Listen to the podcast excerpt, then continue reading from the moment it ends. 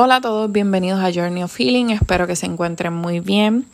Si no han escuchado los podcasts anteriores, los exhorto a que pasen y, y, los escuchen. En este podcast en particular vamos a estar hablando de las falsas creencias, que son esas creencias que o esos pensamientos negativos que nos han hecho creer o una palabra, una acción de una persona nos ha marcado. También puede ser errores que hemos cometido, que nos hemos marcado nosotros mismos con una palabra simplemente por cometer un error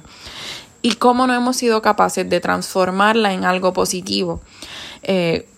falsas creencias es creer todos estos pensamientos y hacerlos tan parte nuestro que sean impedimentos para que Dios logre muchas cosas en nuestra vida, para que nosotros podamos lograr muchas cosas en nuestra vida, para que podamos creer en nosotros mismos, para que otros también nos vean de la misma forma, porque todo empieza con uno. Si yo me amo y me respeto, voy a tener tipos de relaciones saludables donde voy a exigir el mismo tipo de amor y respeto que yo misma me soy capaz de darme. Así que es importante que analicemos estos pensamientos que nos han dicho, esa palabra que tal vez te ha marcado, como por ejemplo, siempre me describen como una persona fuerte, pero el ser fuerte es lo que me ha hecho y, y me ha permitido alcanzar cada una de mis metas, que me ha, me ha permitido resistir todas las pruebas que he pasado. Así que siempre es importante que veamos esas áreas a mejorar eh, o esas falsas creencias, esos pensamientos negativos, que comencemos a darle la vuelta, por decirlo así, que comencemos a transformarlos, porque cada una de esas cosas sí nos pudo haber marcado, sí nos pudo haber herido, pero hay que comenzar a sanar y a cicatrizar y verlo desde otras perspectivas para que comience a transformarse, para que comience nosotros mismos debemos empezar a confrontar esas, esas falsas creencias, esos pensamientos negativos